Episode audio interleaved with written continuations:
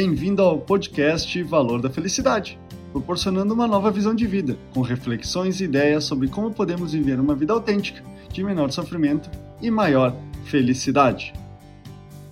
Pessoas, em sua maioria, terminam relacionamentos, trocam de emprego ou mudam-se para outra cidade ou país, por estarem irritadas, estressadas, infelizes ou deprimidas, impulsionadas por uma ideia de que a grama do vizinho sempre é mais verde. Esse é o tema do podcast dessa semana. Você não pode mudar seus problemas, apenas a si mesmo. Frequentemente, ouço frases como: Não aguento mais trabalhar naquela empresa. Não suporto mais conviver com aquela pessoa. Esse país não tem jeito.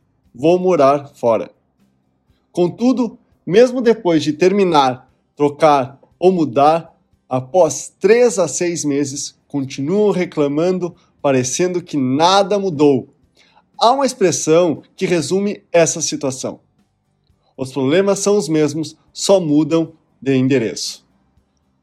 Aprendi que não são as condições, os lugares ou as pessoas que nos perturbam, mas o que pensamos sobre essas circunstâncias que nos perturbam.